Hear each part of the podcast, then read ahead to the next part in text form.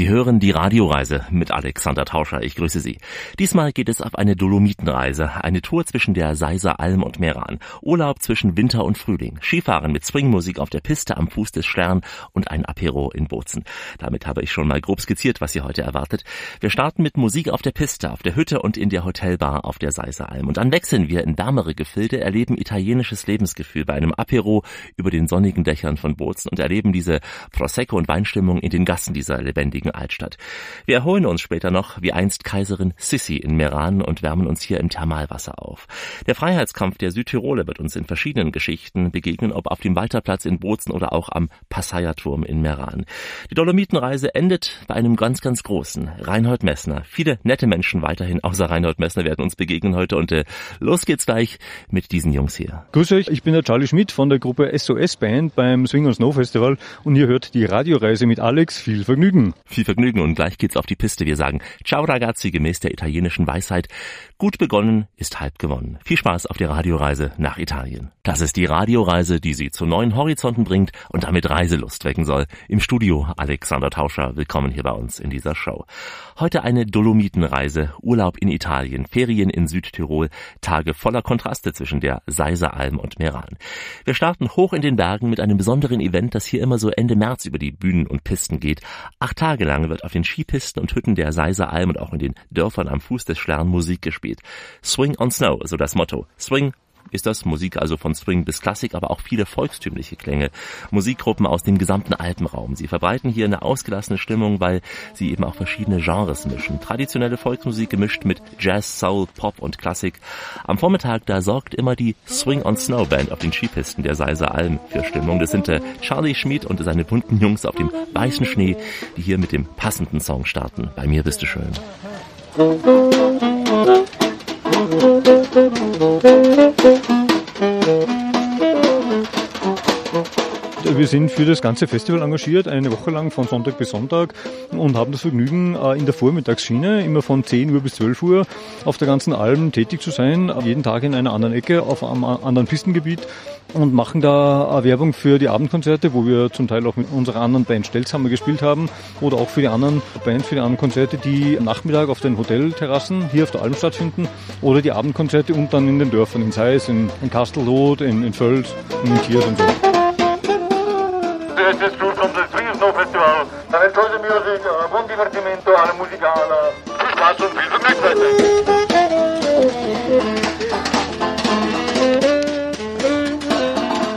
Dort, wo wir spielen, sammeln sich dann die Skifahrer und hören zu. Ich habe einen im Lift getroffen, der fährt von Hannover her, extra wegen des Festivals. Andere, die folgen uns danach. Gestern ist mir einer im Lift begegnet, der gefragt, hey Leute, wo spielt ihr heute und so weiter, kommt ihr auch hin und so. Also das hat durchaus einen Multiplikatoreffekt. Und was ist das für Musik, die ihr spielt hier auf der Piste? Das sind alte oberstädtische Volkslieder, die wir in unserem Stil umbauen.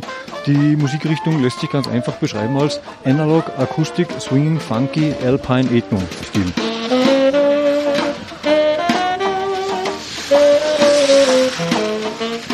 Nachdem wir alle gelernte Jazzmusiker sind und uns eben diese musikalischen Möglichkeiten bedienen, die wir so auch selber gerne spielen, kommen da die unterschiedlichsten Einflüsse vor. Ein Lied wird in Rock umgebaut, das andere in Swing, das dritte in Kubanisch, das wird in Samba und so gehört auch in Gemüsegarten. Wo sind eure Wurzeln? Wo spielt ihr sonst? Also wo kommt ihr her? Äh, wir sind aus Oberösterreich, von der Gruppe Stelzhammer. Unser dritter Mann heute bei der SOS-Band, der ist direkt vom Ort aus Völs. Der hat früher Hardrock gespielt, spielt jetzt Folk. Die anderen zwei, wir sind gelernte Jazzmusiker und spielen eben mit der Band Stelzhammer. Wir waren in Ägypten beim Jazzfest in Kairo, quer durch Europa. Wir waren auf einer China-Tour, Philippinen-Tour und jetzt auf der Seiser. Schwieriger, Musik zu spielen in so einer Höhe auch. Man ist ja doch nicht ganz in dem Konzertsaal hier. Die Stimmung bei den Musikern ist vortrefflich. Die Stimmung bei den Instrumenten ist der Situation angepasst. Und ihr seid auch gut abschieren, also man muss dann auch Skifahren können, um dann hier zu den Orten zu kommen selbst. Unser Schlagzeuger hat vor drei Jahren zum Skifahren angefangen, deswegen.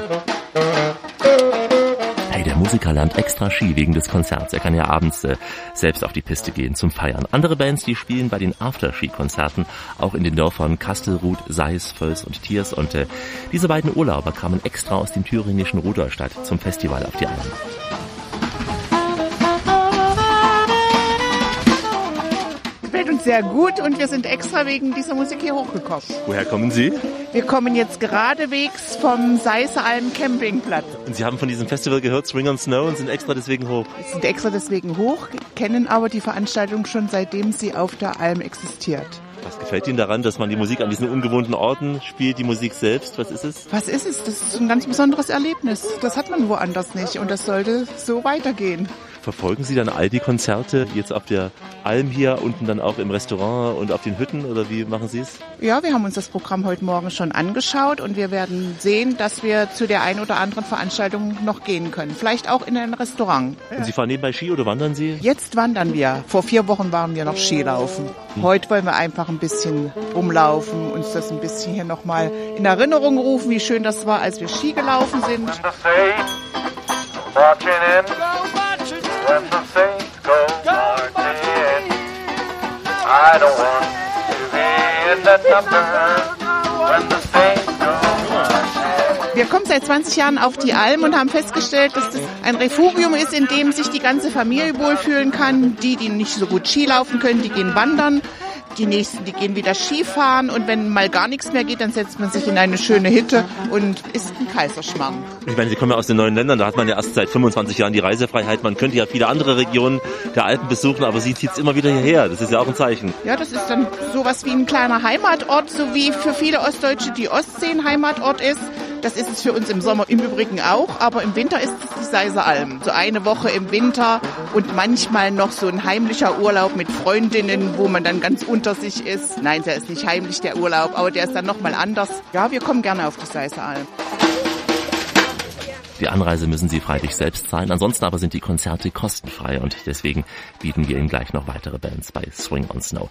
Die Radioreise in Italien, daher werde ich jede Etappe mit einer Weisheit aus Italien beenden, wie der hier.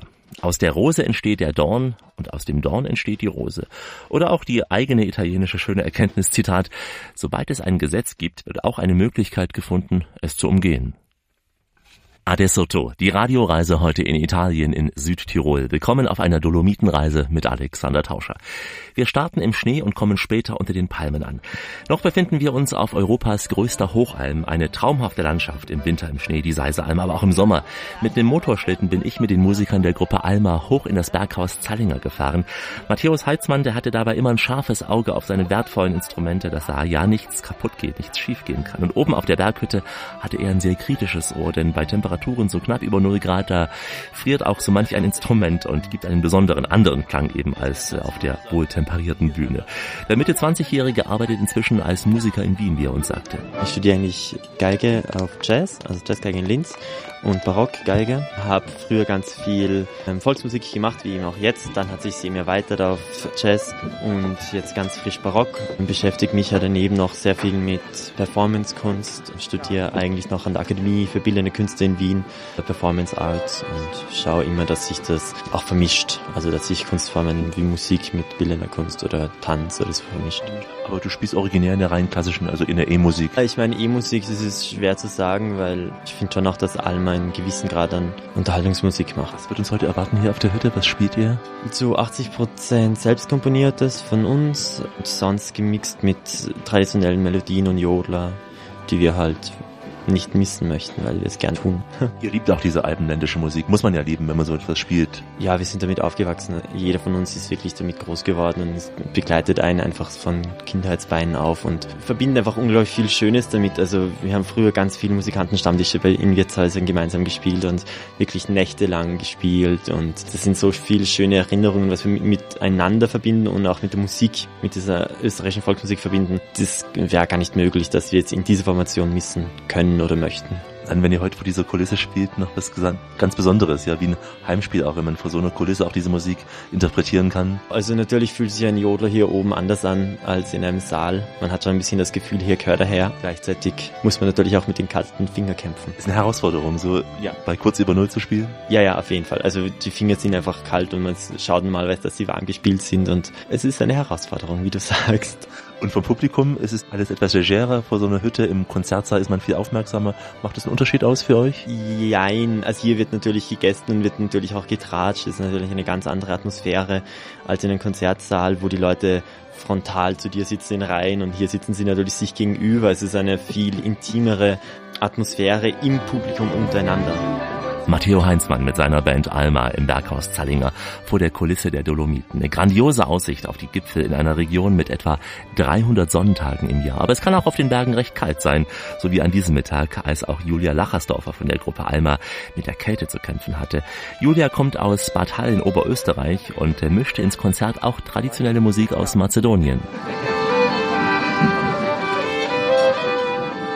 Ich bin mit Volksmusik aufgewachsen, habe dann klassische Musik studiert, also Musikerziehung in Wien an der Musikuni und habe dann Jazz und improvisierte Musik studiert in Linz. Eigentlich schon wie ich zu studieren begonnen habe, habe ich so meine ersten Bands gegründet, damals Aufstrich und Triovial und das waren eigentlich immer Gruppen, die sich mit Volksmusik beschäftigen und irgendwie versuchen, sie einfach an die Zeit, in der wir leben, zu adaptieren. Und dann, ja, nach ein paar Jahren hat sich vieles verändert und dann habe ich eben die Gruppe Alma gegründet und die Leute zusammengesucht und mir gedacht, ich würde gerne ein Projekt gründen, wo man einfach mit Volksmusik und Improvisation viel arbeiten kann und einfach an einem eigenen Klangbild arbeitet und ja, einen eigenen Stil einfach bildet. Wir finden es einfach schön und haben Freundschaften geschlossen auch mit dem Veranstalter und mit den Leuten hier und man fährt nicht jeden Tag mit einer Skikatze zum Konzert und muss den Kontrabass anketten und auf einem Schlitten fahren. Also es ist schon schon schön. Also wir spielen auch nicht so oft bei 0 Grad im Freien. Das ist auch natürlich auch für die Instrumente irgendwie eine Zerreißprobe, aber ja, es wird schon gehen. Gibt in dem Sinn keine Frontsängerin. Also das ist ja in der traditionellen Musik eigentlich so, dass alle Stimmen gleichwertig sind. Gerade bei einem Jodler ist es ganz wichtig, dass es einfach gut verschwimmt und jetzt nicht eine Stimme im Vordergrund steht. Wie kann man die Jodler lernen? Schon als Kind hast du gejodelt? Als Kind habe ich, weiß ich nicht, ja, vielleicht schon mitgesungen, aber jetzt nicht so bewusst gejodelt, aber auf jeden Fall das viel gehört, wenn andere das gemacht haben und dann irgendwann geht's dann automatisch, also durch alte Aufnahmen hören und Workshops machen und ich habe dann auch irgendwann begonnen selber das zu unterrichten, einfach weil ich gemerkt habe, dass so viele Leute dieses Gefühl so vermissen oder dass viele Leute einfach sehr berührt sind von, wenn sie Jodler hören oder besonders auch, wenn sie sie selber singen. Und viele Leute sagen, dass das einen sehr heilsamen ähm, Aspekt für sie hat, wenn sie mit diesem Urgesang quasi sich verbinden. Ein heilsamer Gesang, ja. Auch die Kulisse trägt dazu bei. Man ist dem Himmel so nah, auch auf der Seisser Alm. Grandiose Gipfel, Traumpfade, auch durch ein Landschaftsparadies. Das alles macht Lust auf Urlaub, auch für Kinder sicher. Es werden Wanderungen mit der Hexe Martha zum Beispiel angeboten. Die wollten sie unbedingt kennenlernen, die Martha, ja. Genauso auch wie Urlaub auf dem Bauernhof oder auch Expeditionen im Naturpark. Und wir reden gleich über die Urlaubsregion Seiser Alm, bevor wir uns ein weiteres Konzert, nämlich ein schönes Abendkonzert reinziehen werden. Da wir heute hoch in den Bergen sind, passt dieses italienische Sprichwort. Zitat, wer den Kopf in den Wolken hat, sieht die Erde nicht mehr. Heute sagen wir Buongiorno, denn wir sind in Italien auf einer Dolomiten-Radioreise mit Alexander Tauscher. Folgen Sie uns über Europas größte Hochalm, die Ferienregion Seiseralm in Südtirol. Ob zu Fuß oder mit dem Bike durch den Sommer oder auch mit den Skiern und Snowboards im Winter auf der Piste. Der Urlaub hier, der verbindet Outdoor mit Landschaftsgenuss und auch Kultur. Am Rande eines der Konzerte von Swing on Snow habe ich mich mit Daniela Kremer von der Ferienregion unterhalten über den Urlaub auf der Seiseralm. Also wir befinden uns hier auf der Seiseralm auf ca. 2000 Metern.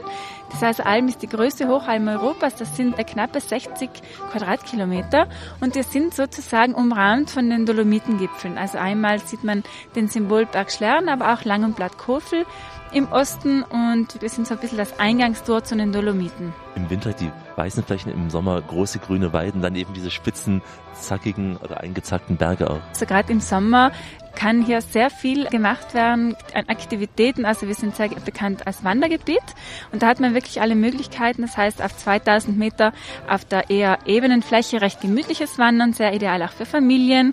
Und wer möchte, kann gleichzeitig auf die etwas höheren Dolomitengipfel, die bis zu 3000 Metern in die Höhe ragen, also auch da raufwandern, um es ein bisschen für die ambitionierteren Wanderer, sage ich mal. Aber auch Radfahren ist ein Thema bei uns. Sicher auch Hüttenwandern, so von Hütte zu Hütte. Genau, von Hütte zu Hütte, auch über mehrere Tage lang. Also da lässt sich einiges ganz schön verbinden. Und im Winter wiederum gibt es mehr Skilanglaufmöglichkeiten als Abfahrten sogar. Es gibt sehr viele Langlaufloipen, also was hier ideal ist auf dieser Höhe. Das sind 80 Kilometer insgesamt, also mit wunderschönem Panorama. Oder eben die 60 Kilometer Abfahrtspisten, die auch nicht zu steil sind. Auch hier wieder sehr äh, angenehm für Familien, also für kleine Kinder oder Skianfänger oder Leute, die einfach ein bisschen Genussski fahren möchten und das vielleicht mit Swing und Snow im März kombinieren. Swing und Snow, der Anlass dieser Reise. Es gibt noch einen musikalischen Botschafter der Region, den kennt man fast überall, die Kastelruther Spatzen. Ja, die Kastelruther Spatzen sind natürlich auch so ein bisschen unser Aushängeschild.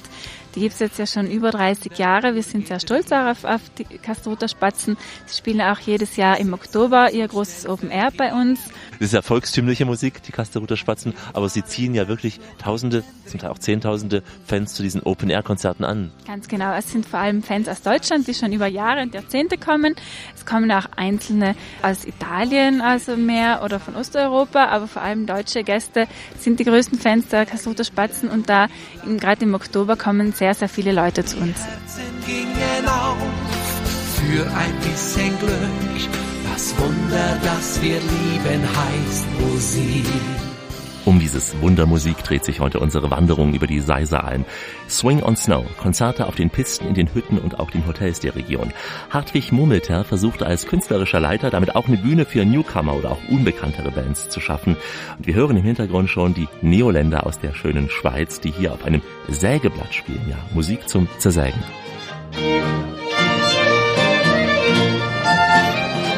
Es ist eben keine volkstümliche Musik, sondern es ist Volksmusik und weiterentwickelte Volksmusik. Das ist ganz wichtig. Also wir wollten eine kreative Plattform schaffen in einem autofreien Skigebiet. Das war uns sehr wichtig, weil mit der Schließung der Straße und der Errichtung der Umlaufbahn hatten wir im Weltnaturerbe eine ganz eigene Situation für Südtirol, nämlich ein autofreies Skigebiet. Und dann haben wir gesagt, besinnen wir uns unserer Ursprünge, genießen die größte Hochalm Europas und das kann man dann nur mit natürlichen Klängen machen. Also unverstärkt, unplugged, das war uns wichtig. Keine Elektronik, Naturklang, soweit es geht. Das heißt, möglichst Instrumente, die man schon vor Jahrhunderten benutzte, ja? Ganz genau, aber das darf er auch nicht behaften, sondern es soll sich weiterentwickeln. Also die Kreativität war mir ganz wichtig. Also es kann sich weiterentwickeln in Richtung Rock, in Richtung Jazz, in Richtung ganz gleich was. Wichtig ist, dass der Bezug zum Alpenraum erkennbar ist. Aber jetzt so reine Rockmusik wäre auch nicht gut. Es soll schon eine gewisse Melodie auch erhalten bleiben. Absolut kein Rockfestival, das wollten wir auch nicht, auch kein Jazzfestival. Ich sage nur, es soll Volksmusik sein, die sich weiterentwickelt hat. Sehen Sie es auch als Bühne für unbekannte Bands, zumindest für die breite Masse unbekannte Bands? Das Budget zwingt uns, unbekannte Gruppen zu nehmen. Das ist auch gut, denn wir haben ganz viele Gruppen auf der Alm gehabt in den ersten Jahren, die jetzt Weltstars sind, quasi in ihrem Genre und für uns auch nicht mehr bezahlbar, aber die waren noch bezahlbar und das ist ganz gut. Also das heißt, wir haben auch eine quasi Mäzenatenfunktion eingenommen. Wir hören ja im Hintergrund eine Schweizer Formation. Treten hier auch einheimische Südtiroler Formationen auf? Wir haben immer Südtiroler Gruppen gehabt. Es gibt ganz wenige, die kreative Volksmusik machen, die haben wir immer wieder. Es gibt auch Sessions, die wir zusammenstellen. Es gibt Gruppen, die wir explizit für die Alben zusammengestellt haben. Das soll auch weiterhin so geschehen und das äh, macht Spaß und das soll ja nach allen Richtungen offen sein. Applaus für die Neoländer, die wir gleich noch ausführlich hören werden beim Abendkonzert von Swing on Snow auf der Seisalm. Sie haben es eben gehört, es geht sehr umweltfreundlich zu, also lassen Sie das Auto am besten stehen. Die Busse und Bergbahnen fahren in fast jede Ecke der Region und äh, beim Konzert will man ja auch nicht ganz auf den Alkohol verzichten müssen.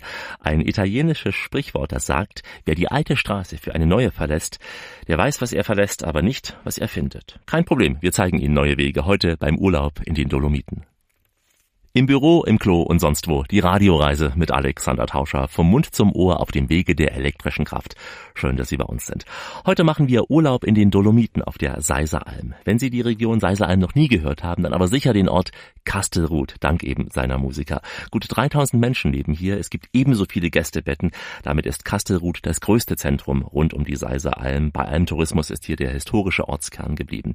Seis am Schlern gehört zur Gemeinde ebenfalls Kastelruth, hat aber seinen eigenen Kern. Das das Bergdorf am Fuß dieser Sandnerspitze, das war einst äh, das Reiseziel von Adeligen und auch reichen Familien. Es ist der ideale Ausgangsort, wenn man mit der Seiser Almbahn dann direkt hoch auf die Piste will. Und wenn Sie mit dem Bus von Bozen kommen, dann werden Sie unterwegs ganz sicher das schmucke Völs am Schlern sehen. Das Dorf nennt sich auch hier Kurort am Naturpark mit Panorama eben auf die Dolomiten, auch in Richtung Trentino. Und äh, der vierte im Bunde ist das Dorf Tiers am Rosengarten, eine Bergformation Rosengarten. Und äh, hier in Tiers, da genießen wir nun das Abendkonzert von Swing on Snow mit der Formation Neoländer aus der schönen Schweiz, aus dem Schweizer Emmental. Also so ein Käse, denken Sie zurecht, aber nicht bei dieser wunderbaren hohen Stimme.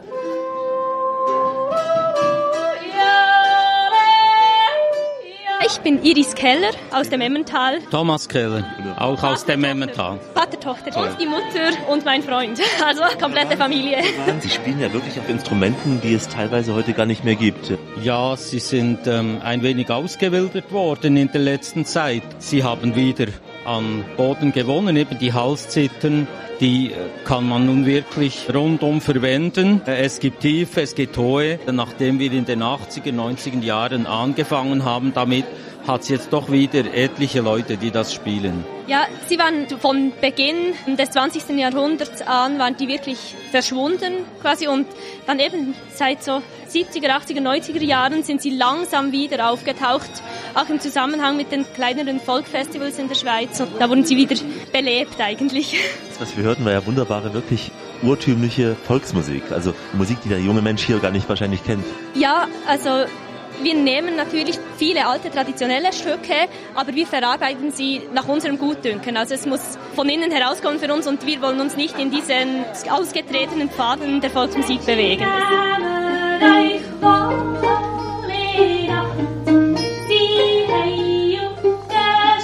Für uns ist traditionelle Volksmusik heißt nicht, dass wir es so spielen müssen, wie sie es damals gespielt haben, sondern dass wir diese Musik nehmen und sie neu beleben in unserer Weise. Es ist uns auch wichtig, dass die ganze Sache nicht irgendwie zur ähm, technischen Übung verkommen zu lassen, sondern eben die Einfachheit zu reproduzieren. Es ist eigentlich, wir sagen, Musik aus dem Herzen der Alpen. Für uns ist das wichtig, dass das Stück äh, keinen Ton zu viel und keinen zu wenig hat. Es muss im positiven Sinn abgeschliffen sein durch die Jahrzehnte, durch langen Gebrauch. Bertolt Brecht hat mal gesagt, die liebsten Gegenstände sind mir die Gebrauchten und die liebsten Stücke sind mir die Gebrauchten. Und Otto Reuter sang ja mal, nehmen Sie einen Alten. Deswegen darf ich Ihnen jetzt Konrad den Clown empfehlen, der auf der Seiseralm mit dem Fahrrad gern über den Schnee fährt. Ich bin der Konrad, ich bin fix und alle, weil ich muss immer so fester mit meinem Rad treten, weil ich meistens das falsche Wachs erwische. Deswegen bin ich fix und alle. Aber du hast jetzt ja ganz heftig mitgeswingt. Ja, ich swinge in der Hüfte am meisten. Meine Hüfte ist eine richtige Swingerhüfte. Und das machst du in allen Höhenlagen.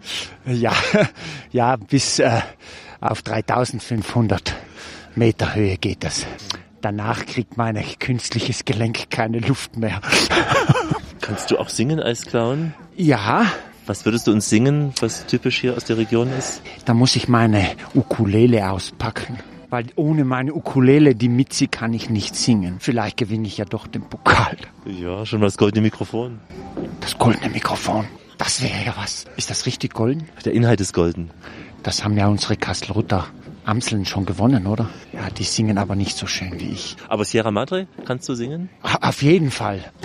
Wenn der Morgen kommt und die letzten Tore vergehen, äh, Schatten vergehen, schauen die Menschen der Sierra hinaus, wo die Torstangen stehen. Schauen hinauf, wo der weiße Kondor das gelbe Wachs spuckt. Und die Leute vor lauter Freude im Schnee mit den Schieren. Das reimt sich ja gar nicht mehr. Sierra, Sierra Madre del Sur. Pa, pa, pa, pa, pa, pa, pa, pa, pa. Ja, wir blenden uns mal aus aus diesem Gesang, wechseln gleich vom Schnee in die Wärme zu den Palmen, zum Mediterranen und äh, freuen Sie sich jetzt gleich auf Bozen und Meran, auf Wein und gutes Essen. Wie immer an dieser Stelle auf Weiterhören. Richtet auf eure Lauscher, denn hier spricht der Tauscher. Der Alexander grüßt sie alle miteinander und wünscht auf diese Weise eine schöne Radioreise.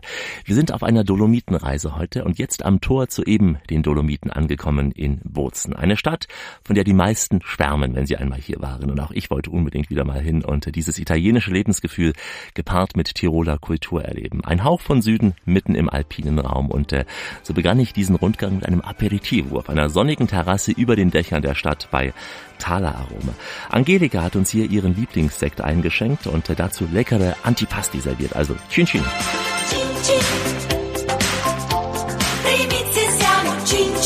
Wir sind hier über den Dächern in Bozen. Das ist einzigartig, das ist das erste Lokal, denn wir sind auf dem siebten Stock hier.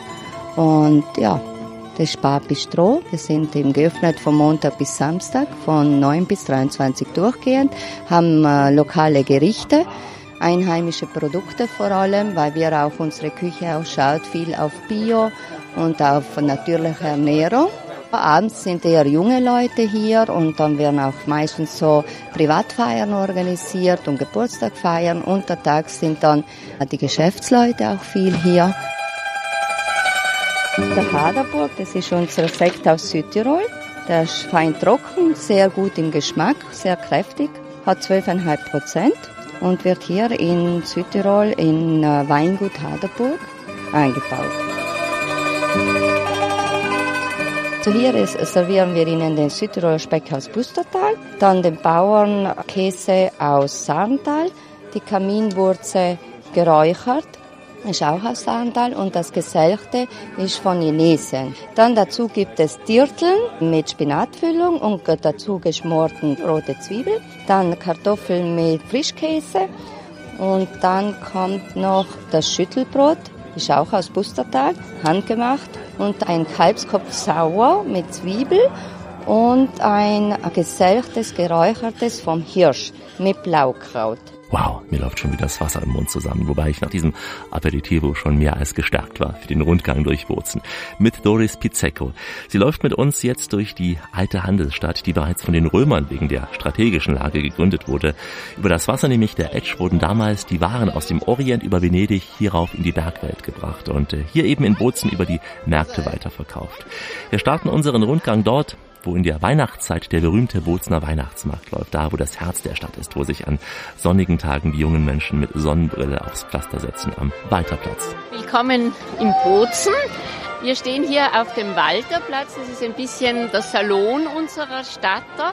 Der Herr Walter, der uns da anschaut, das ist Walter von der Vogelweide, also der große deutsche Minnesänger. Wir sehen auch, er hat die Laute, hat sein Schwert, schaut nach Süden.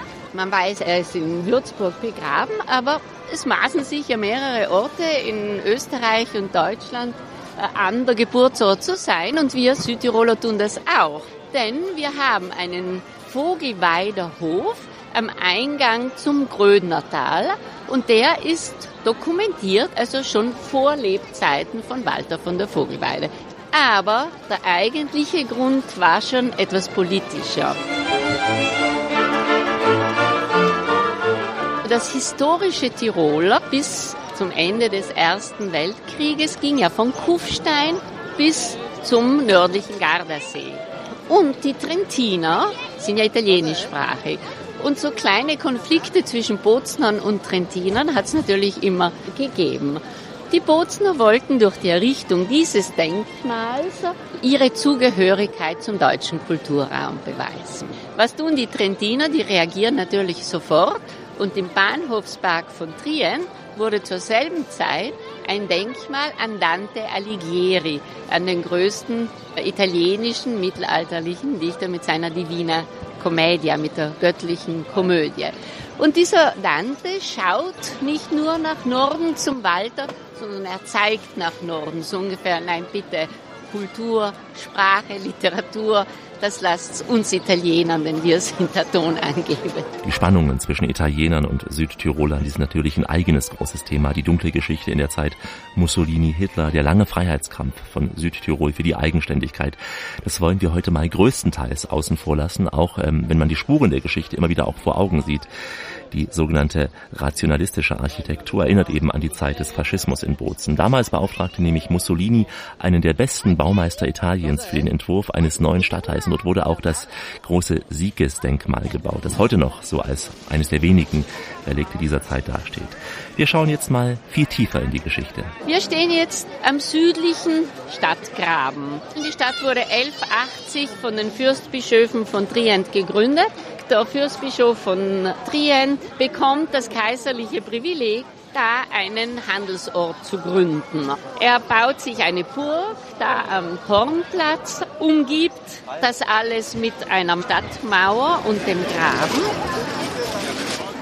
Da sind wir jetzt inmitten eines Laubenhauses und das ist ein Lichthof. Also alle Laubenhäuser haben diese Lichthöfe. Voglio vivere così, col sole in fronte, e felice quanto, beatamente. Diese Lichthöfe waren so konzipiert, ein Schrägdach nach Norden, also Schutz gegen die Nordwinde, die Stürme und offen nach Süden, damit Licht und Luft hereinkam.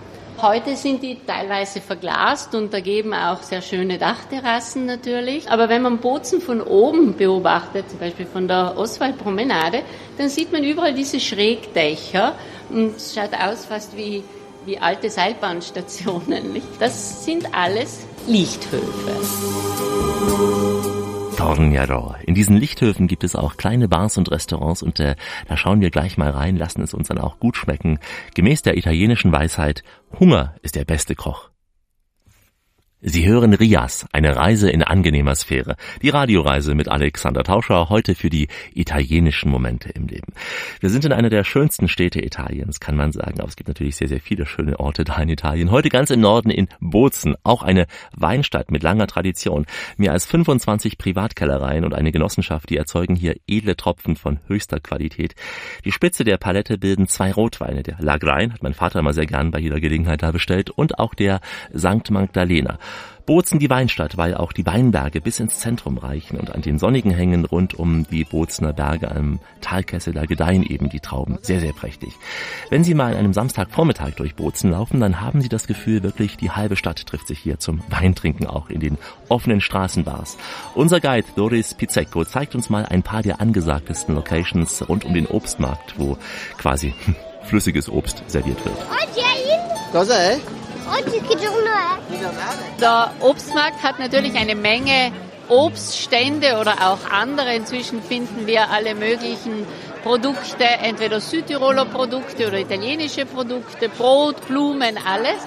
Und hier befinden wir uns vor dem Banco Undici. In Italienisch ist der Banco der Stand, der Undici eben elf. Das ist heute so ein Szenelokal. Also da kommt man her, einen Aperitif zu trinken, auch wieder einen Südtiroler Sekt. Die Wirtin ist eine Finnin, die Birgitta. Die Liebe hat sie nach Südtirol gebracht und sie macht auch ganz schöne Häppchen, also zum Aperitif dazu wird meistens auch etwas gegessen. Also der Italiener trinkt nicht nur vor dem Essen irgendetwas. Meistens isst er auch eine Kleinigkeit dazu. Und diese Häppchen, entweder eine Bruschetta oder eben ein Crostino, das gehört zum Aperitif dazu. Die Finnin wird sich freuen über die günstigen Alkoholpreise hier. Das wahrscheinlich inzwischen wird sie sich daran gewöhnt. Sie hat eigentlich in der Möbelbranche begonnen und ist dann also zur Wirtin am Obstmarkt geworden im Banco Undici. Lasciatemi cantare con la chitarra in mano. Lasciatemi cantare. Cos'è? Sono un italiano. Wir befinden uns jetzt hier in der heutigen Dr. Streitergasse. Das war ein Bozner Bürgermeister, aber eigentlich ist es die Karngasse, denn man stellte hier die Karn ab. Und in Italienisch ist der Karn der Carro und deshalb heißt dieses Weinlokal hier Carretai. Das ist ein richtiges italienisches Lokal, wo man eben den Wein aus dem Fass direkt in die Gläser füllt. Also jeder Kunde nimmt sich sein Glas und füllte sich und die verschiedenen Häppchen auf einem Teller und dann zum Aperitif. Und wir sind ja auf dem Weg dahin an einigen solcher Aperitivo-Bars vorbeigelaufen, wo Ja. auch die jungen Leute ganz gepflegt mit Apero Spritz und Hugo sitzen und stehen. Also Das ist eben, sagen wir schon, sehr italienisch bei uns, weil natürlich haben auch wir Südtiroler die schönen Dinge angenommen, genauso wie von den Italienern natürlich auch gewisse Dinge, die eher zum deutschen Kulturraum oder auch zur deutschen Gemütlichkeit gehören, da haben wir auch sie angenommen.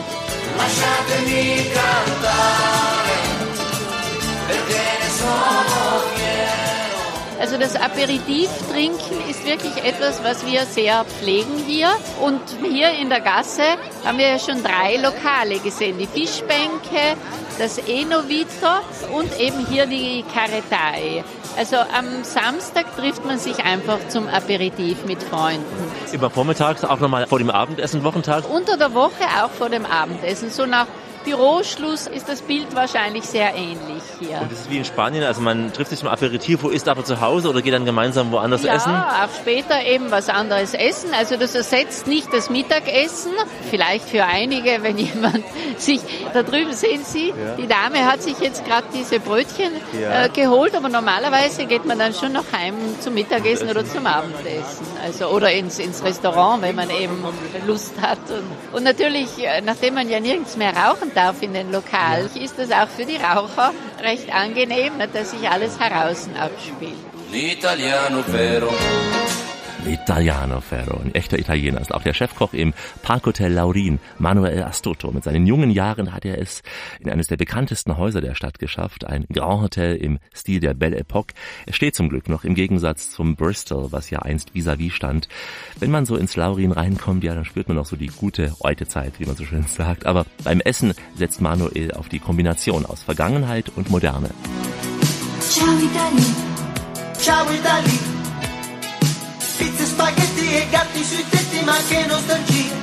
Wir haben einen mediterranen Stil mit sehr viel Südtiroler Einfluss. Die Sie heute selber probieren konnten, haben wir heute Ihnen einen Südtiroler Spargel serviert mit Hausschinken und unsere Bozner Soße. ist eine klassische Traditionssoße, die aus Bozen kommt. Die, die Soße war eine Eiersoße zum Spargel. Genau. Jetzt Die Basis ist praktisch ein gekochtes Ei. Jeder hat dann sein Rezept. Unsere Version ist praktisch das gekochte Eigelb durch einen feinen Haarsieb lassen, das dann aufmontieren in einen äh, Rührkessel mit äh, einem Teil Olivenöl und einem Teil vom Samenöl und dazu dann das fein gehackte, das Eiweiß dazugeben, Salz, Pfeffer abschmecken, Zitronensaft, ein bisschen Schnittlauch und voilà. Heute war es noch kein Südtiroler Spargel, aber der ist an sich sehr berühmt, der Südtiroler Spargel. Der Terlaner Spargel ist sehr berühmt. Heute hatten sie einen Spargel aus Verona. Dann hatten wir Risotto und das weiß man auch, Risotto ist sehr, sehr schwer herzustellen. Man kann es wirklich nur a minute machen. Der Risotto muss halt eine Minute machen. Wie jede gesunde Küche müsste eine Minute gemacht werden. Schwierig für Sie oder ist es immer noch bei so vielen? Nein, bei uns ist das Voraussetzung. Und zum Dessert? Wir haben jeden Tag wechseln wir, haben wir ein Tagesmenü und plus haben wir noch die Grand Carte, wo wir praktisch sechs verschiedene Desserts drauf haben.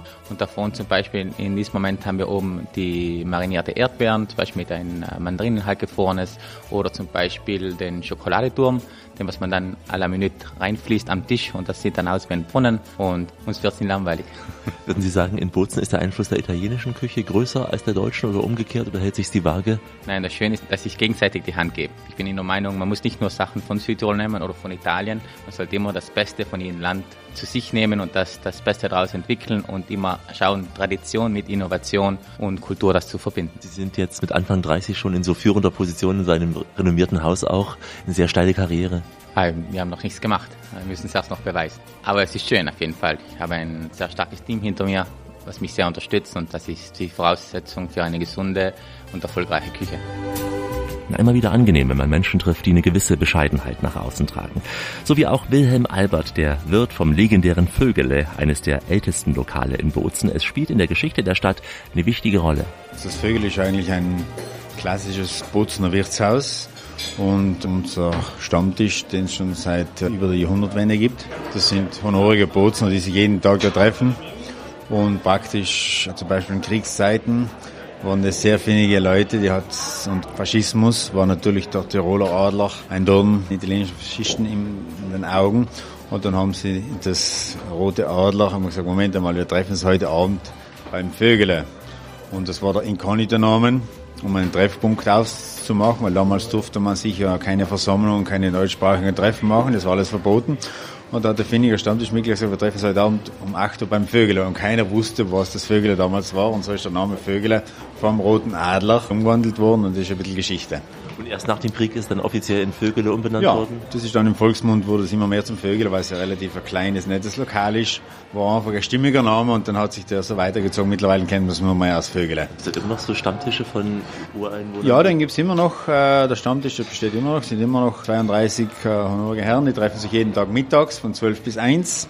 Da wird gefachsimpelt und natürlich ein Glasl getrunken gemeinsam und so die Tagesthemen durchdiskutiert. Das ist ja ganz wichtig. Nicht? Geheimräte, Politiker, Wirtschaftstreibende, Rechtsanwälte, Schöndenker, Schöngeistige.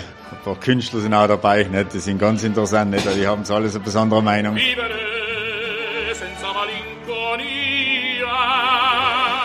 Stadt hat 30 Prozent deutschsprachige Einwohner und 70 Prozent italienischsprachige Einwohner in der Stadt Bozen. Und natürlich hat sich das italienische Flair ein bisschen durch ganz Südtirol gezogen. Und vor allem in der Küche ist es sehr schön, weil wir einfach die traditionelle Südtiroler Gasthausküche haben. Das heißt, wir haben ein Gröschel, wir haben die Erdäpfelblättler, wir haben das Kraut, aber natürlich auch die italienischen Gerichte mit den ganzen Nudelgerichte, die Risotto, die Teigtaschen und so ein bisschen der mediterrane Flair, was es sehr abwechslungsreich und interessant macht, für den Kunden vor allem nicht. Und auch zum Kochen ist sehr spannend, nicht? Webere, das schöne Lebensgefühl, bieten wir Ihnen gleich in Meran. Und das tun wir mit viel Freude, denn wie sagt ein Sprichwort aus Italien, wer nicht mit dem zufrieden ist, was er hat, wäre auch nicht zufrieden, wenn er das hätte, was er nicht hat. Sie sind mitten in der Dolomiten-Radioreise mit Alexander Tauscher. Schön, dass Sie mit uns Urlaub machen. Heute ist es auch Urlaub per Eisenbahn, denn Bus und Zug bringen uns ganz bequem durch Südtirol. Siamo in arrivo a Bolzano. Ratter, ratter, der Zug bringt uns nach Bozen, der Bus hoch auf die Seiser Alm und der Zug auch wiederum von Bozen nach Meran, dort wo wir jetzt die besonderen italienischen Momente erleben werden. Wir sind dort, wo Palmen vor der Kulisse der schneebedeckten Berge sind, in einer Stadt, die man nur lieben kann. Meran, die zweitgrößte Stadt in der italienischen Provinz Südtirol.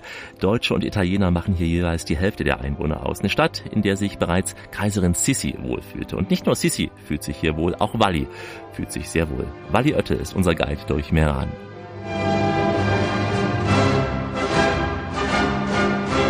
Guten Morgen e buongiorno. In Meran, a Merano, la seconda città dell'Alto Adige. Viva la mamma, affezionata a quella gonna un po' lunga, così elegantemente anni 50, sempre così sincera. Ich bin Wally und ich freue mich, dir meine schöne Stadt zeigen zu dürfen. Und Kurstadt von Weltruhm sind wir schon geworden im 19. Jahrhundert. Wir befinden uns hier auf der Kurpromenade. Das war die erste Promenade, die angelegt wurde für diese noblen Gäste, die uns im 19. Jahrhundert schon besucht haben.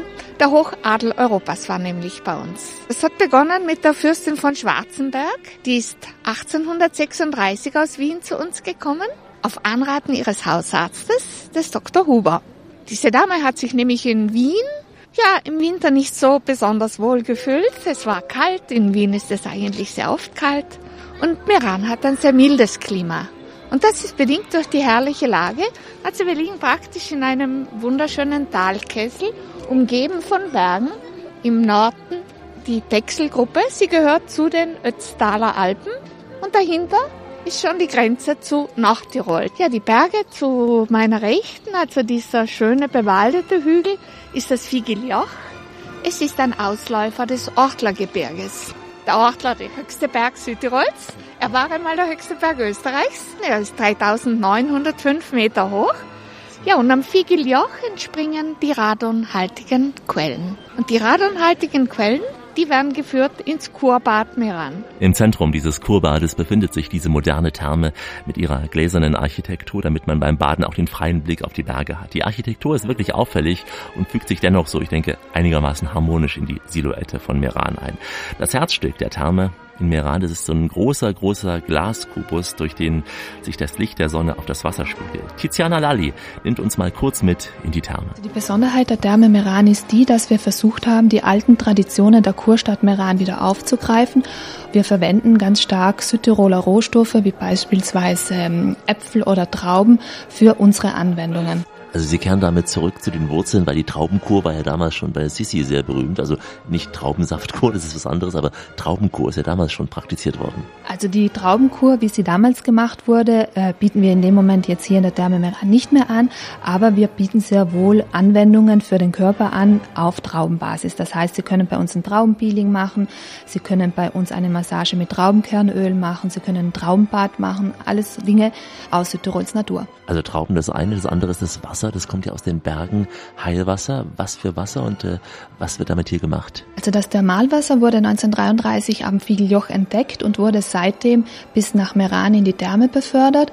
Und es ist ein Wasser, das sich sehr gut für Inhalationen eignet, wenn Sie beispielsweise chronische Beschwerden der oberen Atemwege haben. Im klassischen Sinne sind es dann äh, Bronchitis, Sinusitis, wenn äh, kleine Kinder beispielsweise auch Nasenpolypen haben. In dem Fall kann man sehr gut mit dem Wasser therapieren. Es fällt ja auf, diese Glaskugel oben, ich habe schon gesagt, äh, mit dem wirklich grandiosen Blick auf die Berge von Meran, also so die Symbiose aus äh, Berge und äh, neuer Therme. Äh, war das die Vorstellung damals? Ja, die Kommunikation mit der Außenwelt ist ganz, ganz wichtig. Wir sind zum einen mitten in die Stadt Meran reingebaut worden, zum anderen haben wir aber eine riesengroße Parkanlage, das sind über fünf Hektar Park, die sozusagen die grüne Oase der Stadt Meran sind. Der Kaiserwalzer. Nicht ohne Grund, denn nicht nur Sissi kam gern hierher. Viele bekannte Gäste aus Politik und Kultur, Wissenschaftler, auch Ärzte schätzten dieses Klima, schätzen es auch heute natürlich noch. Und äh, Teil des Heilprogrammes war damals auch das tägliche Kurkonzert mit dem Kurorchester. Ja, und so hat sich Meran vom Kuhdorf zur Kurstadt entwickelt, sagt Wally. Wir sind die größte Stadt Südtirols. Wir haben insgesamt circa 18 Kilometer Spazierwege, 16 Hektar Parkanlagen und alles bestückt mit Blumen und Pflanzen aus der ganzen Welt. All das wurde gemacht eben Ende des 19., Beginn 20. Jahrhunderts für diese noblen Kurgäste, die eben begonnen mit der Fürstin von Schwarzenberg, geendet mit der wichtigsten, die zu uns gekommen ist, mit der Sissi, mit der Kaiserin von Österreich, Ungarn. Und sie ist insgesamt viermal zu uns nach Meran gekommen. Also nicht einmal, viermal. Und sie ist monatelang bei uns geblieben. Durch die Sissi sind wir so berühmt geworden. Ohne Sissi wäre das wohl nicht so passiert. Aber die hat einen Rattenschwanz hinter sich nachgezogen.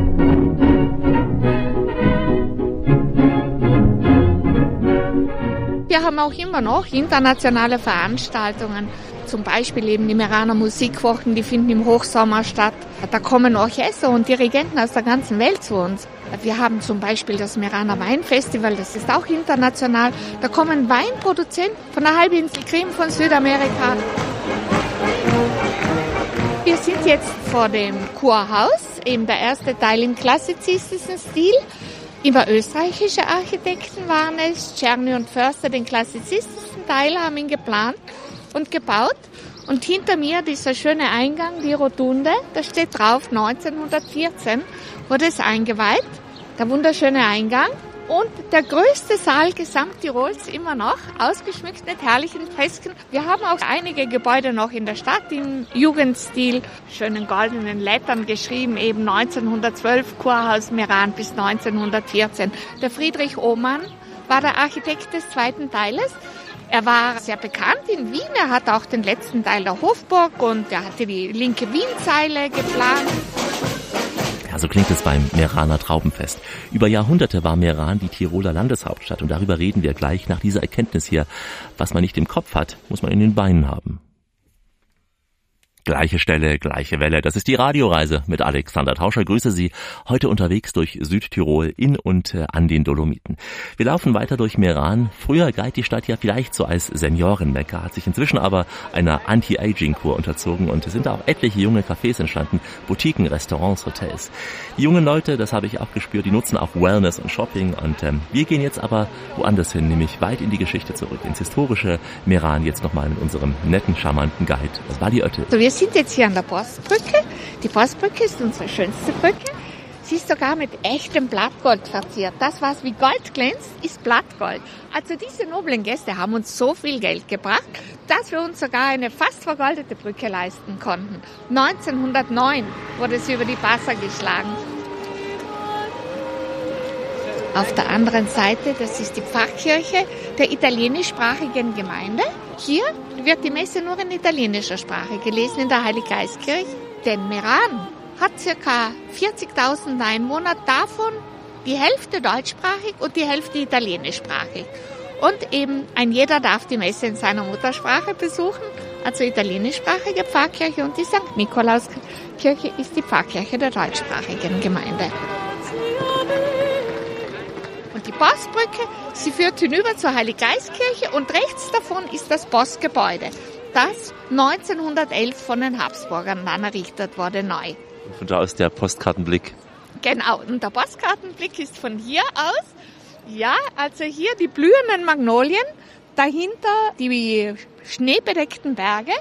Ja, und da musst du jetzt ein Foto machen. Das habe ich auch natürlich getan, wie fast alle Touristen dort. Gerade auch im Frühling hat das Motiv so seinen Reiz, wenn die Berge noch so schneebedeckt sind, unten aber alles bereits sehr, sehr grün ist. Das ist diese Postkartenidylle, die all die Adeligen nach Meran zog, erst nach den Tiroler Freiheitskämpfen des Jahres 1809. Am Küchelberg oberhalb von Meran siegten die Tiroler über die Franzosen und auch Bayern und die gesamte Altstadt ist noch erhalten hier, weil Meran im Zweiten Weltkrieg zum Glück nicht zerstört wurde, liegt einfach daran, dass Meran im Gegensatz zu Bozen eine Lazarett Stadt war und hier deswegen auch keine Bomben zum Glück fielen. Mit Wally, da gehen wir noch weiter zurück in der Geschichte, nämlich an den Ort, an dem Meran einst vor vielen Jahrhunderten entstand. Jetzt sind wir da im Steinachviertel. Das Steinachviertel ist der älteste Stadtteil von Meran. Hier wurde Meran gegründet im Schutze der Felsen des Küchelberges. Der Küchelberg ist der Berg, der Meran von Dorf Tirol trennt. Und in der Mitte des Küchelberges führt eben der Tabainer Weg entlang. Und Meran wurde gegründet auf der rechten Seite der Passer, auf dem Schutt und den Steinen, den die Passer in Jahrtausenden angekarrt hat. Und es hieß früher an der Mairan, an der Mure, an der Aufschüttung. Dann hieß es Mairania und ab dem 17. Jahrhundert schon Meran. Und die Stadtmauern, die wurden erst errichtet unter den Grafen von Tirol. Urkundlich erwähnt ist Meran schon im 8. Jahrhundert geworden nach Christus. Aber die Grafen von Tirol, die gibt es erst seit dem 12. Jahrhundert. 1141 haben sich die Grafen von Tirol nach dem Dorf Tirol Grafen von Tirol genannt. Und sie haben das Schloss errichtet, so wie es heute steht. Und der wichtigste dieser Tiroler Grafen war Meinhard II. Und Meinhard II. hat dann die Neustadt errichtet, heute Laubengasse, Postgasse. Und er hat die Altstadt, wo wir jetzt gerade sind, das Steinachviertel und die Neustadt, umgeben mit den Stadtmauern. Er hat vier Stadttore errichtet und das war sie dann. Die Stadt Meran, die dann auch Handelsstadt geworden ist. Er hat in Meran eine Münzprägestätte eingeführt. Wir waren Residenzstadt. Die Grafen von Tirol residierten auf Schloss Tirol oben. Die Glocke, die gerade läutet, die wurde neu restauriert. Also die hatte einen Sprung. Jetzt hat sie ihren alten schönen Klang wieder. Sie gehört zur St. Nikolauskirche und es ist eben unsere große Glocke. Sie wiegt über 3000 Kilo. Es ist nicht die schwerste Glocke Südtirols, aber eine mit dem schönsten Klang. Diese Glocke läutet das Ende dieser Etappe ein, bei der uns nur noch die italienische Weisheit bleibt. Der Hochmut reitet zu Pferd aus und kehrt zu Fuß zurück. Die Radioreise mit Alexander Tauscher geht langsam in die Schlussetappe. Heute eine Dolomitenreise, die Berge aus ganz unterschiedlicher Perspektive. Wir haben sie ganz bequem erreicht, meistens per Bus und Bahn. Aber darüber kann ein bekannter Bergsteiger aus den Dolomiten sicher nur müde lächeln. Reinhold Messner. Er ist der bekannteste Bergsteiger der Welt. Gemeinsam mit Peter Habeler stieg er im Jahr 1978 als erster auf den Gipfel des Mount Everest und zwar ohne Sauerstoff. Er stand als erster Mensch auf den Gipfeln aller 8000er dieser Welt und es sind 14 an der Zahl. Seinen 15. 8000er, den nennt er das Projekt Messner Mountain Museum in Firmian bei Bozen. Hier gibt er sein Erbe, sein Wissen, seine Erfahrungen und vor allem auch seine vielen Geschichten an die Besucher weiter. Das Herzstück behandelt das Thema Menschberg. Die Wege, die Treppen, auch die Türme, die führen den Besucher hier in Höhlen, auf Gletscher auch. Es geht aber auch um die religiöse Bedeutung der Berge. Deswegen hören Sie auch gleich dazwischen mal ein paar Klänge aus dem Tibet. Doris Pizzecco hat mir diese Bergwelt gezeigt, der es zu Beginn auch um das Historische nochmal Südtirol geht, um die stolze Geschichte Südtirols, La Montanara.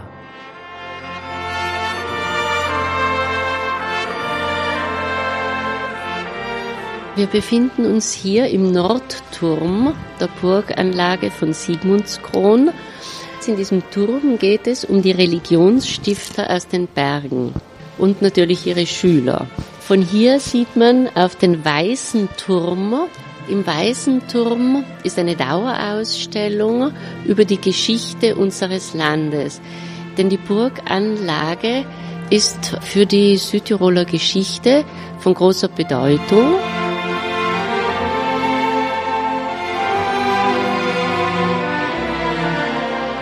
Und zwar hat es hier auf Schloss Sigmundskron zwei Kundgebungen gegeben, schon 1946 das erste Mal in der Zeit des Pariser Vertrages, als die Südtiroler hofften, wieder an Österreich angeschlossen zu werden.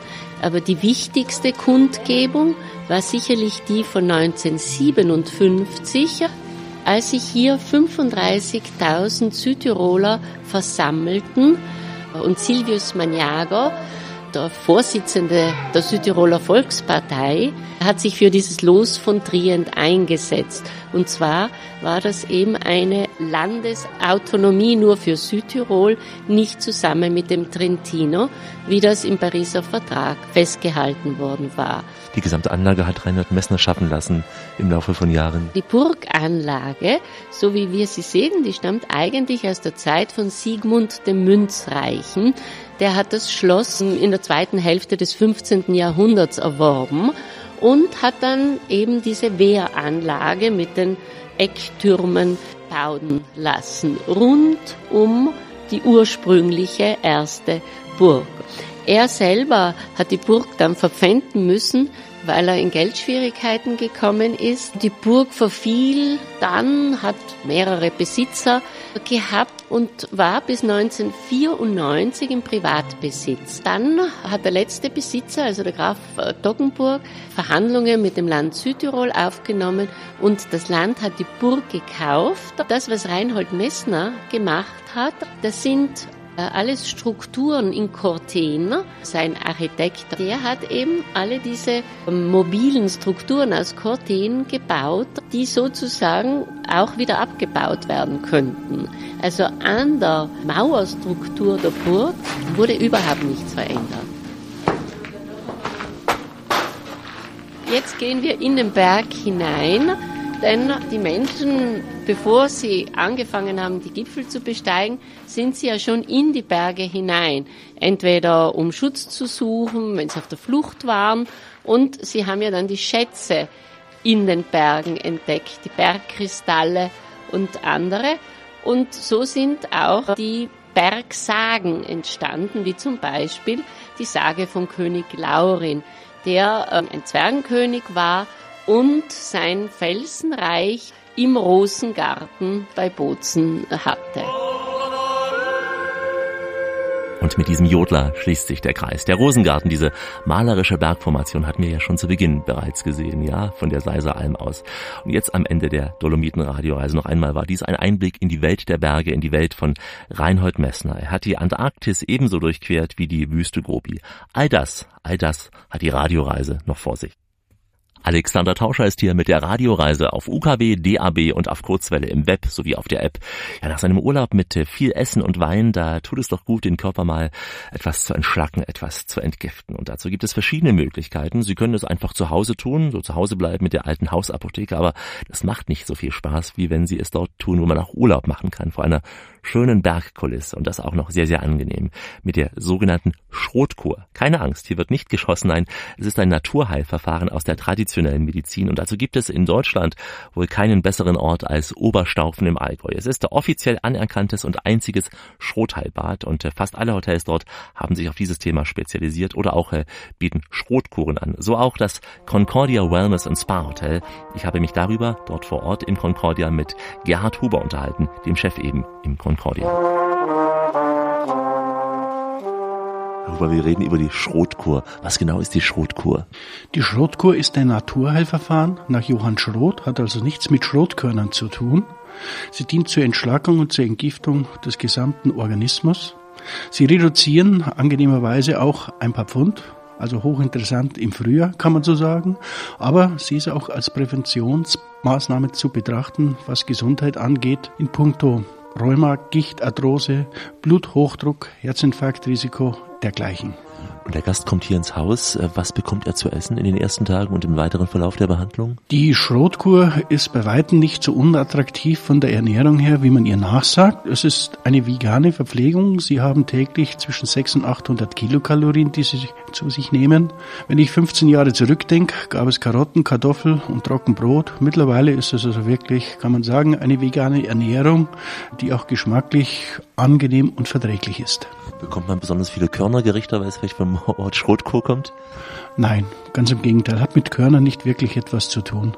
Man kann wirklich sagen, eine gewisse Vielfalt von Gemüsen bis hin zu Suppen. Manchmal gibt es auch ein Dessert dazu, ein Zweigangmenü. Bei uns im Hause am Samstag sogar das Ganze in Dreigang serviert.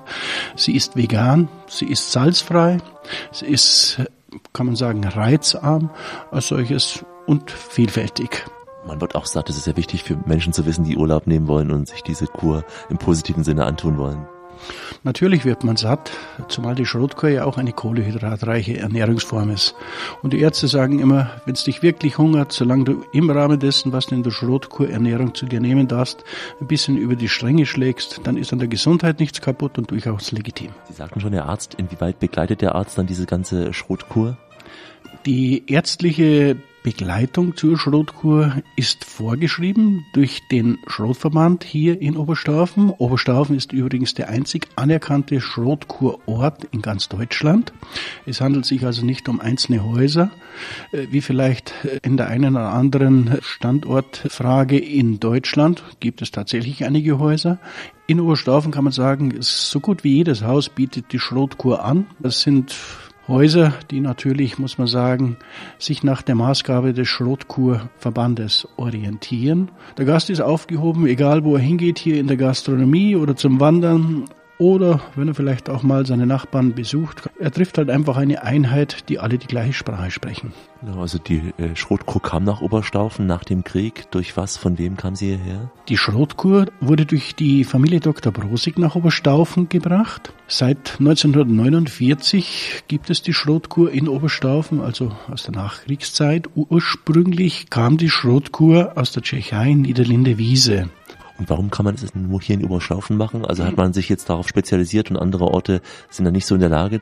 Ich würde mal sagen, Oberstaufen war da halt ein bisschen schlauer. Aber sie haben natürlich den Vorteil Dr. Brosig gehabt und die Schrotkur hat Oberstaufen groß gemacht und ich würde mal sagen, Oberstaufen hat die Schrotkur groß gemacht. Aber es gibt sie schon seit längerer Zeit, schon seit dem 19. Jahrhundert. Es gibt sie seit dem 19. Jahrhundert, ich glaube seit 1897 in Liederwinde Wiese, natürlich in wesentlich einfacherer Form, als sie heute hier in Oberstaufen angeboten wird. Wie würden Sie den Unterschied zum Detox sehen? Auch da gibt es ja die Möglichkeit, den Körper zu entstärken. Auch das wird begleitet von Massagen. Gibt es bei Ihnen auch? Wo ist da der Unterschied? Was greift dann tiefer? Die Schrotkur, man spricht von vier Säulen. Das eine ist die Ernährung, die sicherlich auch zur Entgiftung und Entschlackung beiträgt. Aber der Kern der Schrotkur ist eine morgendliche Entschlackungspackung, die Sie in Ihrem Zimmer verabreicht bekommen. Das sind so zwei Stunden circa in einer Schwitzpackung eingewickelt. Und dadurch kommen sie natürlich wirklich ordentlich ins Schwitzen, sie verlieren Pfund. Und das Wesentliche, der Körper übernimmt den aktiven Teil, was die Entschlackung angeht, also von innen heraus findet die Entschlackung statt. Und der Schwitzeffekt ist es anders, wie wenn Sie in die Sauna gehen, da hat es halt einfach nur eine gewisse Oberflächlichkeit. Wie lange sollte man so eine Kur machen und was für Menschen kommen vor allem zu Ihnen zur Schrotkur? Man sollte die Schrotkur idealerweise zwei bis drei Wochen machen. Die meisten sind 14 Tage bei uns im Hause. Man sagt, neun bis zehn Tage hat der Körper, bis er entschlackt und entgiftet ist. Von unseren Gästen her kann man sagen, 40 plus, also die sogenannten Best Ager, die sich hier in Oberstaufen die Schrotkur gönnen. Und viele eigentlich wirklich schon seit 10, 15, 20 Jahren jährlich. Was machen dann die Urlauber in dieser Zeit? Ein, zwei Wochen Schrotkur. Haben die die Kraft ganz normal zu wandern? Machen die Ausflüge oder bleiben die eher so im Umkreis des Hauses dann? Nö, wir bieten bei uns im Haus beispielsweise auch Sportanimation an. Das heißt, vormittags gibt es verschiedene Gymnastikprogramme, die die Gäste gerne in Anspruch nehmen. Dazwischen natürlich auch einzelne Behandlungen und medizinische Bäder. Nachmittags gehen wir mit den Gästen dann auch spazieren bzw. wandern. Manchmal ein bisschen kleiner, manchmal ein bisschen umfangreicher, was das Angebot unseres Hauses angeht. Zudem kann man sagen, ist Oberstaufen insgesamt sehr vielseitig an Cafés, an Infrastruktur im Einzelhandel. Oberstaufen verfügt über drei Golfplätze, 18 Loch. Im Umkreis von 15 Kilometer werden sogar über 13 Golfplätze angeboten. Die Umgebung lädt ja ohnehin zum Wandern ein. Also wir sind ja hier mitten schon in den Allgäuer Alpen. Das kann man so sagen. Oberstaufen liegt eigentlich, muss man sagen, sehr zentral. Sie haben unweit zu den Bergen Nahbereich von 8 Kilometer bis hin nach Oberstdorf, 30 Kilometer. Sie haben aber auch nicht weit an die Bodensee. In einer halben Stunde sind Sie am Bodensee, können Sie auch so ein bisschen mediterranes Flair genießen. Natürlich, die Königsschlösser sind auch gar nicht so weit Füssen. Das ist auch nicht weit, in der Tat. Also da sind es ungefähr in 45 Minuten in Füssen, um, wenn Sie dann ein bisschen Kulturinteresse haben, sich die Schlösser anzusehen. Ein Begriff sollte man erwähnen, Kurwein. Also man muss nicht ganz auf den ähm, Alkohol verzichten, auch bei der Schrotkur. Was wäre der Kurwein dann so als Belohnung? Der Kurwein ist natürlich ein Bestandteil der Schrotkur. Es gibt ja auch ein Weinbüchli, wo man sagt, täglich ein Viertel Wein sei gesund von einem Herrn Professor. Man darf täglich einen Viertel oder bis zu einem Viertel Wein, rot oder weiß, soll natürlich trocken sein, den Diabetiker werten, das heißt 0,2 Gramm Restzucker dürfen Sie haben pro Liter, was Sie genießen dürfen, egal ob rot oder weiß. Er dient dazu, den Ernährungshaushalt so ein bisschen mit Vitamin B12 zu ergänzen, zum einen und zum anderen, ja, die Motivation und die Stimmung lässt grüßen. Also ein Schluck Alkohol ist erlaubt, das beruhigt ja auch ungemein. Übrigens, äh, bei der Schrotkur gibt es äh, abwechselnd Trink- und Trockentage. Ich hoffe, Sie freuen sich vor allem auf die Trinktage. Über die Schrotkur in Oberstaufen sprach ich mit Gerhard Huber, dem Chef des Concordia Wellness Hotels, und zwar in Oberstaufen. Damit sind wir schon am Ende unseres Urlaubs angekommen, aber Sie können gerne verlängern und diese Station unserer Tour noch einmal nacherleben. Völlig kostenfrei, denn diese Sendung gibt es wie immer auch als Podcast unter www.radioreise.de und nicht nur diese Dolomitenreise, hier auch andere Sendungen aus der Region, wie zum Beispiel eine Reise von Bozen nach Meierhofen, eine Reise in die Weinberge rund um Eppan und Terlan oder auch eine Reise, in der wir unter anderem das schöne Passaiertal da im Zeichen des Apfels besuchen. Das alles unter www.radioreise.de. Sie finden uns auch auf großen Podcast-Portalen wie auch iTunes zum Beispiel und die Bilder dazu wie immer bei Facebook. Ich verabschiede mich in den Sprachen der Welt, die Sie auch in den Dolomiten garantiert hören werden. Goodbye, au revoir, adios, das Vidania, marhaba und shalom. Und natürlich sagt man Ihnen in Südtirol Servus genauso wie Ciao. Hallo von der Salzalm, ciao a tutti dall'Alpe di Siusi. Mi chiamo Daniela, ich heiße Daniela und willkommen bei der Radioreise mit Alex. Ja, hallo, hier spricht Matteo Heitzmann, ich bin der Geiger von Alma und ihr hört die Radioreise mit Alex. Mein Name ist Julia, ich spiele Geige bei Alma und ihr hört die Radioreise mit Alex. Liebe Radioreisehörer, ich stehe hier auf der Seiser Alm mit meinem Rad auf der Piste. Ihr hört jetzt die Radioreise mit Alex und Konrad. Der Konrad schaut in den Schnee und der Konrad rutscht aus und schreit Oh weh. Buongiorno, io sono Valli, faccio la guida turistica a Merano. Vorrei salutare Radio Kaiser, lavoro per Alex, che è qui, il giornalista, e saluto la Germania. Arrivederci. Da ist Iris Kauer und, Thomas Kauer. und ihr hört die Radioreise mit dem Alex. Buongiorno, il mio nome è Doris Pizzecco. Siete in ascolto della trasmissione Radio Reise con Alexandro Tauscher. Sono Manuel Astuto, lo chef del Bolzano Alto Adige e saluto tutti gli ascoltatori di Radio Reise, sicher der beste Radio Deutschlands, oder? Natürlich sind wir die Besten, weltweit. Und äh, Sie, unsere besten Hörer, meine Damen und Herren, bleiben Sie schön reisefreudig, denn es gibt noch mindestens 1000 Orte in dieser Welt zu entdecken. In diesem Sinne, wie immer, bis bald.